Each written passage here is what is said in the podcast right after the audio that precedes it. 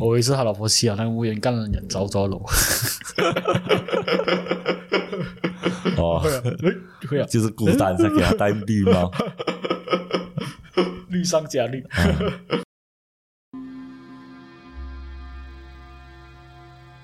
从古代印加人打起了第一个绳结开始，从多种的颜色、不同的绳结，从一到十，十到百，百到千，用于记录历史的过程，人们所称为棋谱。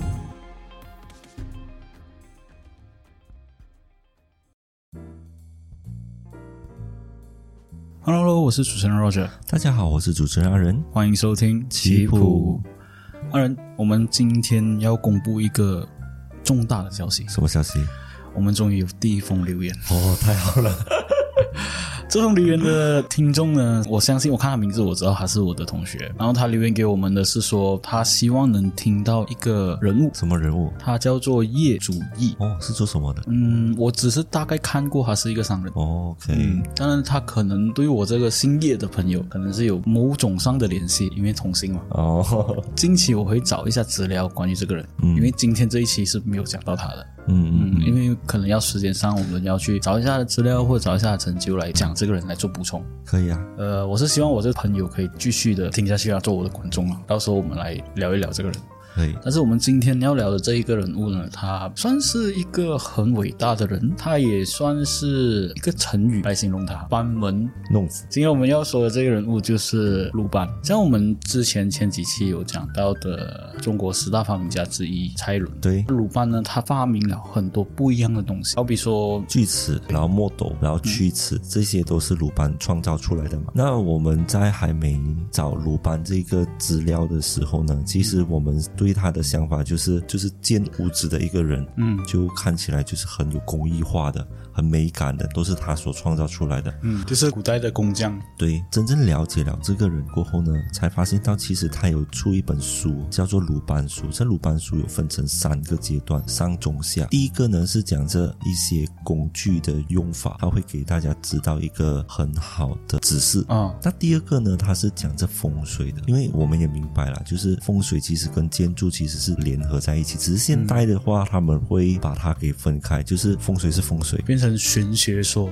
对，但是我听过一个风水频道，就是讲风水的那种节目，它的里面有一个风水师讲了一句话是很好，讲了什么？他讲的就是风水其实是在这个家住的舒服，所以为什么我会找风水师？其实大多数就是要在你这个环境下，你是住得很舒服。对，所以以前建筑跟风水其实是合在一起的，就是你必须要懂一些风水嘛。但是现在我们都是会把它分开，就是你 OK，你要有自己的设计，然后在你的家做一些装修，然后你就是根据这个装修给你的一些 idea，然后去看了很美嘛。但是如果是风水，一看到你家的时候，两压床、厕所对大门这一系列的一些风水禁忌呢，其实一看的时候就会觉得，诶，你这样子做好像有点不对。但是如果他们两个合作的话，那拿到一个平衡点，那人一住进去，可能就会觉得很舒服。嗯，我觉得主要是因为现在的风水是很少去跟你解释到很清楚。比如说你刚才想说的厕所对大门啊，为什么厕所不可以对大门？他就可能解释啊，这个神鬼说什么什么玄学啊，像之前经经常人觉得这样子不好，一进门就看到厕所不好，不好在点在那里，就没有一个真正的去跟你讲臭会会影响这之类的。哦，有一些他们可能就没有讲的那么仔细，但是市场上也是是有一些是比较仔细的。像台湾其实有一个节目叫做《风水有关系》，他会解释为什么需要这样子做。他会有三个风水师嘛，这个三个老师呢，他每当跟你讲这一个风水可能触发到一些禁忌的时候呢，他就会讲说比较科学的方法，可让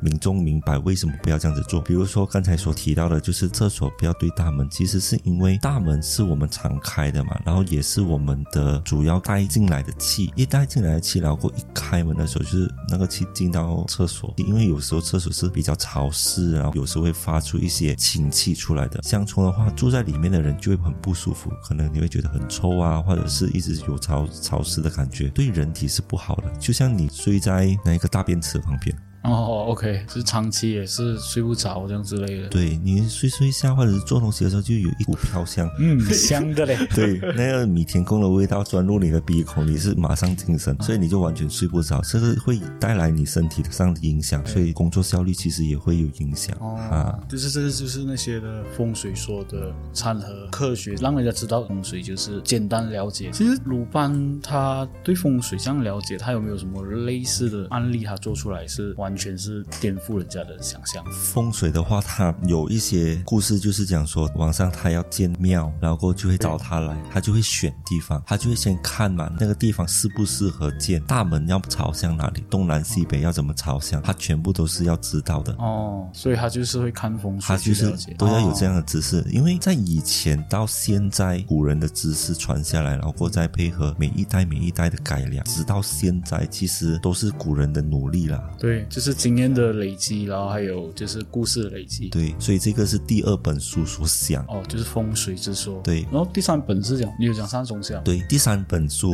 也是被现在来视为禁书的一本书，因为这第三本书呢是讲这诅咒、咒法、咒语，让工匠人保护自己。因为工匠他其实是做主工嘛，那你做主工的话，可能会遇到一些人，他觉得你做好了，那我不给你钱，欺负你。然后当时候又没有劳动法这种。对，没有劳动法可以保护这一班人，所以他们只有把这一班人捆绑起来，然后让人家不要去欺负他们。所以鲁班也是有想到这一点，然后让大家都会很顾忌工匠的原因。他有一点没有想到，他应该做劳动法，他应该做劳动法，但是劳动法其实也是有漏洞啊。哦，因为他比如讲说现在有劳动法，但是如果劳动法的官员是我的好朋友，这样他也是不会对付你。哦。当一个人他的有一间厂或者是有一间公司，有一个劳工去可能反对也好，还是投诉也好，他基本上很难拿到他自己的授权东西。怎么说呢？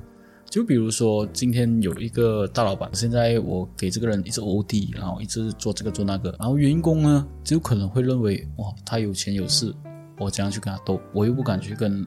劳工处去投诉，可能投诉了过后连份工都没有。对，或者是被人家封杀。对，很多时候就是当你去投诉了过后，然后你就负责去做这些东西。但你负责做这些东西的原告还会讲说：“周末你要这样弄我，我跟你们无冤无仇。”然后到时候你就会讲：“哎，不是我投诉你了，我只是做一份工了，是他投诉你。”啊，他不会隐藏原告。对，所以就变成永远就是在这个死循环里面。对，然后到最后告不成过后，他连份工也没有。虽然。我们有劳动法，但是我们民众普通人，他们都会觉得我去投诉也没有用。对，而且他没有什么类似像鲁班这样的工会。是啊，可能未必是所有的官员都是这样子。但是我们民众的想法可能会怕啦，就怕等一下，如果我们真的是去投诉了过后没有这份工怎么样啊？或者是我在这个行业干不下去了，然后去其他公司的时候，为了怕麻烦了不要请我。像澳门它有工会吗？和关工联之类，还是跟劳工法是分分开的那个部门来的？工会是你去那个工会，那工会帮你出声，就好像所谓的现在我们所讲的。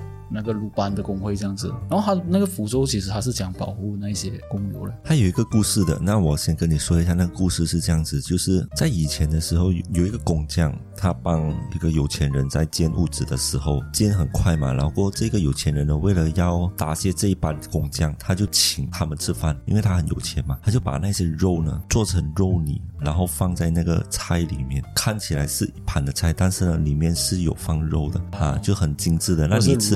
饭那样子，糟肉饭，啊肉末，不像，看起来就像一盘蔬菜，但是里面暗藏的肉。哦，你有没有看过？就是芽菜里面放肉，这一个这一道菜就是他们需要很好的雕工，然后塞肉进去。我有看过《中华小当家》啊，对对对对对，放进去，因为这个是要有钱人他们才有办法去想到的一些很特别的招待客人的方式嘛，然后再给客人去吃，然后就觉得这道菜很好吃，从来没有吃过。真的有这道菜啊？这道菜有，你上网试试看。用芽菜放的哦，可能我没有钱，所以我没有吃过这种。哦，我也是没有吃过啦。中华小当家就看过，我们是吃的是 肉包菜。哦，原来做到精致的话是菜包肉。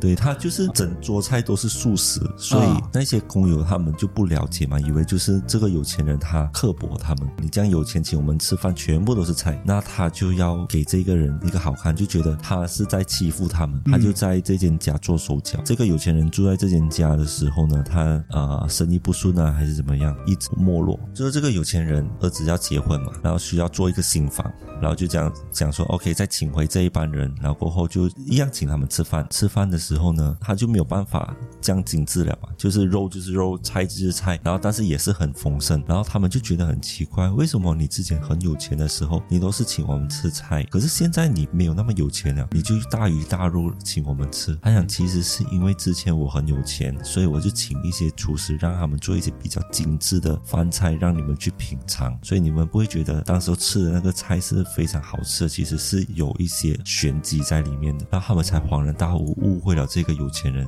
然后之后他在帮他的儿子做新房的时候，他再把那个诅咒给撤走，然后之后这有钱人再慢慢变好。所以他们有这样子的故事在里面。哦啊，所以他就是用这个方式来提点，就是工匠的那个尊严。对，就讲说你不要欺负我，我是有自己的一个方法去对付你的。那跟泰国的那个下下蛊下蛊哈，是不是很类似？有，我觉得有一点类似一点是，吧？对，就是泰国的下蛊也呃有有机会的话，我们还再聊这个下蛊的东西是。啊，因为下蛊这个东西其实要找一下资料来，也不要乱乱讲话了。我们可以不用只是讲人物，我们也可以讲关于主题下蛊，对对，或者是下蛊下的最好的那个人啊对我们可以专讲那个人。我们我们找一下资料再讲，也不要也不要太乱乱讲话，因为万一被人家吓就怎么办？所以鲁班他这一些其实有没有传人？这种咒语啊、咒法啊，有没有人真的去实行？还是有没有真的有，比如说一个出名人讲说，哦，这个人就是他鲁班的传说之类的？好像很少看到有类似这样子的东西，是吗？是是很少看到，少看到的原因是因为我们没有进入他们的圈子。哦，那如果当你一进入他们的圈子的时候，对于这一些资料其实是透明化。当我找资料的时候，它是有写里面的一些咒语，然后还有就是这一个的用法是怎么样。哦但是你单看看不明它的用法应该要怎么样用，用什么样的方法才能去用到这个咒语，你是完全不知道的，必须要有人教嘛。鲁班他因为已经窥视了天机嘛，所以其实他是五缺番之一的。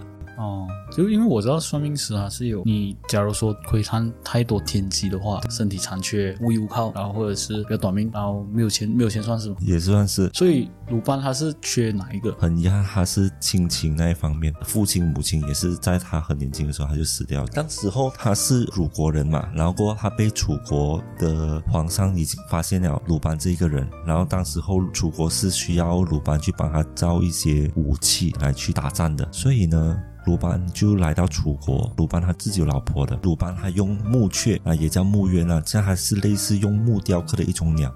他上到去了过后呢，他就练了那个咒法了，飞回家，然后他问他老婆，然后第二天一早的时候又在飞去做工。然后有一天的时候，他老婆在肚子已经很大了，然后就因为贪玩就做了那个木鸢上去飞嘛。然后没有想到他肚子突然痛，开始流羊水，然后弄坏了那个咒法了。过后呢，那个木鸢就从天空上掉下来。第二天一早，鲁班就发现他他老婆不见了，然后门外面的木鸢也不见，所以他就出去出去找，在家附近就找到了他老婆尸体跟他的那个木鸢。哦，我以为是他老婆死了那个木鸢干了人糟糟了。哦，会啊，就是孤单，在给他戴绿帽。绿上加绿。所以从此他也发现到他是会孤单一人这样，他就一直一个人，但是他有很多很多的徒弟，所以他也为了让那些徒弟不要被人家欺负，他也把这些鲁班书给传给他们，但是前提下他也会跟他们讲咯，这样不会害了他们。啊，对啊，不会害了他们，就是你必须要真的能承啊承受这样子的伤害，你才去学，不然你就学上中这两卷就好了，第三卷不要去学，所以才会被被列为禁书的原因。哦，就是跟人家讲说你要学这可以五选一，就想说你这五个你选一个，然后他就当场挂我眼镜，用那个身上一期一样用那个汤匙，两个大包蛋两个荷包蛋。两个荷包蛋。那我们可以看一下那个鲁班书它的下卷哦，你看到它这边就是有这种这种做法，嗯，很多啊你看到它有施法跟解法，就是如果会施咒，你也一定要解咒嘛。那如果你没有解咒的话，这样你也不是没有办法解你自己。哦，所以它是不同的咒语耶。我这样看的话很多，感觉像是林正英那种拿那个佛会啊那种定神咒。这些其实也是为了要保障自己不被人家欺负。嗯，那其实我们讲这样多鲁班，他其实他他是多少年去世，或者是讲说他是为什么叫鲁班？其实呢，他是在孔子那个年代，大概是公元前五百多年哦，就是他跟孔子可能有碰过面啊。孔子也是在鲁国啊，对啊，有可能是真的碰过面啊，可能会知道这个人呢啊，两个人都心照不宣。嗯，孔子很出名嘛。对，大多数都会讲说，你要成绩好，或者是你要。读书厉害，你还是就去拜孔子。孔子庙基本上不同的地方都有。嗯嗯，我们早一起讲孔子的话，可能会讲一下呃马来西亚这边那里有孔子庙之类的。可以啊，因为孔子也算是一个人物。不是酸，不是 不是讲说算，他是很大的人，所以我们可以说一下鲁国它到底是在哪里？对，它其实是在中国的山东那一区，就是鲁国。哦，所以中国山东会比较多聪明人的，你这样意思是说？我觉得山东人讲话特别的流利，我有几个朋友都是山东的嘛，然后跟他们聊天是很舒服啊，讲话很清晰，然后很好聊，然后有自己的想法这样子，嗯，然后很好客。很能喝。刚才你有问到说他是在哪一个年份嘛？大概是公元前七零五年到公元前的四十四年。嗯，所以他活到六十三岁他就去世了。嗯，所以鲁班他出生，我是刚看资料了，是讲说是有一些奇迹，但是又感觉上不是像所谓的奇迹。但是你这边可能要解释一下，可是为什么我会这样讲？OK。他其实是这样的，鲁班呢，他是出生在一个公叔家，他的妈妈怀着他的时候，每一天都要上山送饭给他的爸爸，他的妈妈肚子就一天一天的大。然后有一天的时候，他的妈妈上山上了一半，他就觉得有一点晕，他就坐在那石板上休息，但是不小心就睡着了。然后他就发了一个梦，那个梦呢，梦到她的丈夫在她的面前搬着一个大石盘。我想要她的丈夫在面前脱光，嗯，春梦来了，来跟我一起快活 啊！我们有是搬大石盘啊，啊，搬着那个大石盘，那个大石盘是很特别的，因为它大石盘呢，它是透明的，而且是有一点绿蓝绿蓝这样子的感觉。然后她就发现哇，这个石盘很美，她就想要跑过去帮她的丈夫一起搬，可是，一搬的时候一用力，她肚子就痛了，然后痛了过后，她就。醒来就发现到鲁班在他的两脚中间，挤出来了，一蹦就出来了，最后要发梦梦他大便。了，哦，呃，出来。了，就呕。啊，鲁班就这样子出生。哦，那鲁班他出生，他是出生在公叔家。这公叔家原本是历代都是做工匠。嗯，然后当然他的他的爸爸也是因为需要去伐木，然后所以时常要上山嘛，所以他老婆才会每一天的送菜送饭上去给他的老公，所以才会有这样子的经历。然后他的名字也是运用了那一个梦中的大石盘，之后会变成班呢，是因为就是那个口音啊。到最后我们现现代人都是用班长的班来去形容他，他明明是姓公叔嘛，应该叫公叔班啊，为什么会叫鲁班？是因为他是在鲁国，然后他在楚国做工的时候，他们都会用鲁国的班，慢慢就变成鲁班。这样为什么孔子不要叫鲁子？我们要找那个资料看，因为他姓孔啊。哦，可能他没有离开过鲁国。哦，可能吧。我想。哦，这个手工上是真的是要离开一下了。对，所以当时候他的名字是这样子来的，有这样子的一个经历啦。他也是因为在这个工匠家族，所以他对于工匠这一方面呢，就是从小就一直接触到大，所以也愿意为这个行业做出一些奉献。后面他也发明了商卷嘛，是教人家怎样用工具嘛。在用工具那边，他是有解释怎样用以外。他还有发明一些小的工具，对他除了对于工匠的那些工具之外呢，他也是有帮助到家庭主妇，比如说什么工具之类的。他发明的那个工具呢，它是一个叫做石磨，石磨其实也是鲁班发明的，因为有一天的时候，他看到那些主妇，他就是用春灸来春米，他是讲春呢，就是他是需要用一个木棍。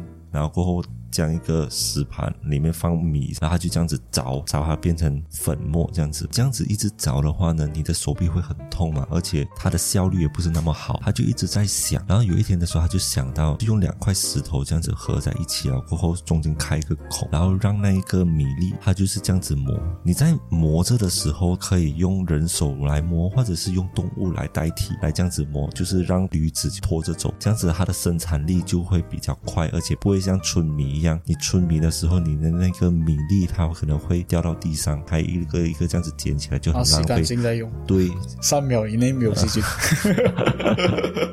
其实他的所有的发明开端都是因为要方便人家，人家才会帮他推广这个 promotion。哎，来这里，这里这里有方便的东西。对啦，就是他有创造了这个石磨出来给大家。当然，现在我们已经没有在用石磨了，我们都已经有那个电动的搅拌机啊，对，啊。那搅拌机更方便，是插电就可以搅，你根本就不用再去养一个路去跟你拉嘛。对，还有一个是自己拉的那个小型的搅蒜水的话，那那个很不错发明，那个也很不错因，为那那个我是真的是好大的发明。是 是比较方便呐、然后这些是我们现代人去做了改良。嗯那当时他做出那个石磨，其实真的是帮助到很多的人。嗯，所以是做头香的人，那我说的是很厉害的。对，那除了这一些方便大家用了一些小物件，然后在建筑方面呢，我不知道你有没有听过一个叫做打胜桩。打胜桩我是有听过啦，就是你假如懂的话，就是做桥啊、造桥啊，你要找人做祭品，一定要把人家出死啊放在那边啊，这个工程才能成功。可是为什么要这样子做？这个我就真的是不知道了。可能这边它不是处死哦，它是活埋，这样子才是生装嘛。哦，就是活生生的埋死他对，啊，那为什么还要这样子做呢？因为他相信这样子的话，就有灵可以去守护这个桥，让它比较稳固。啊，对可是跟今天的这个鲁班有什么关系？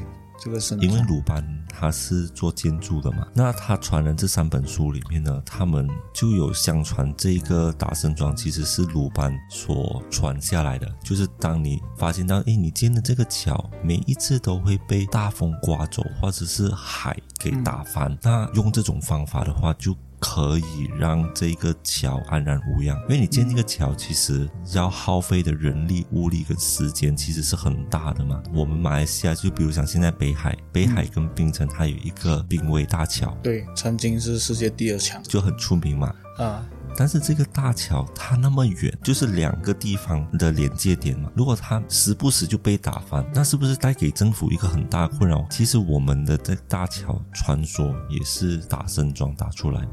哦，他是看了鲁班的书，还是相相而相传这样子打出来？这个这样我就不知道了，因为 因为以前的事情我们哪里知道了，而且鲁班那么多学生，对吗？对啊，啊，可能就是有一些人他们想到的方法，而且有效，他们就照做。但是我们这个濒危大桥到底有没有被打胜桩呢？我们也不可能去挖，然后过去看，这样子的话那就可能会被抓。这个也是啊，你会被抓。对，他的那个传说是这样子的：濒危大桥的每一个柱子下面，它都埋着一个人头，然后每一个每一个哇，这样很多柱子诶。对，埋葬人头啦，我们是没有办法去确定的嘛。但是能确定的，从新闻上面能看到的，就是在建造的时候，其实有倒塌过，死了很多人。当时候他们是找了韩国的公司来建造的，这个韩国公司现在还是。还是存在的，是叫做现代集团，然后他用三年的时间就完成了。在这一个大桥之前呢，北海要去冰城是用轮轮船，啊，现在没有了。以前是可以驾车，然后放绑在那个船上面，然后做渡海，算是一个景色。可是我也不知道为什么还要取消这个东西，然后造成当你上班的时候很塞车，你下班的时候也很塞车。然后这个轮船它其实算是一个旅游业的概念，可能太久维修还是什么，太花费金钱取消掉，我们不知道。但是它的的确确是在 MCO 的时候取消的，但是我是有听他们打算把它开回。嗯，很好啊，这样子的话就不会塞车。它是不止塞车方面的，旅游方面也是很爽的。你有你有看过哪一个地方就是可以坐着这个船，然后看整个冰岛。嗯，对，而且那个船是可以载车过去的，就觉得很特别啊。当时候就是有这种说法，所以才能保证这个桥呢，到现在为止都没有任何的问题。嗯，然后还有它也有做扩充哦，原本它只是来回是四条车道，然后现在已经变成六条车道。当然了，它变成六条车它还是很塞车啦，可能以后变成八条、十条也不知道。嗯，但是这一个大桥呢，其实每一年都有人在那边寻短见。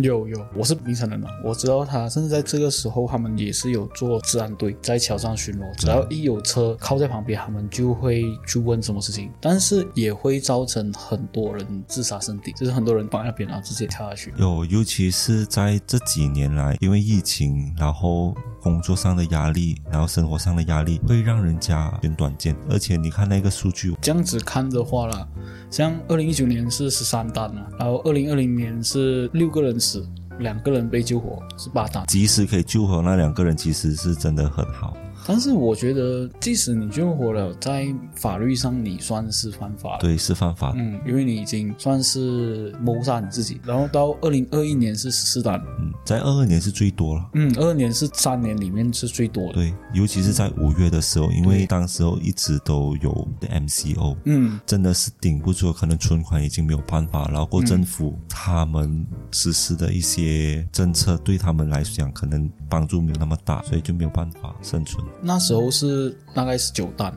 五月的时候甚至是最高峰的时候八单。对，但是这种就算是你治安队去巡逻也好，也是很难避免。假如说有一些心意觉得他就听，然后就马上跳下去，你都不能来不及阻止。来不及他没有坐这啊、想啊那些，只有那种坐这想那些，就可能他是在考虑着他要不要跳下去。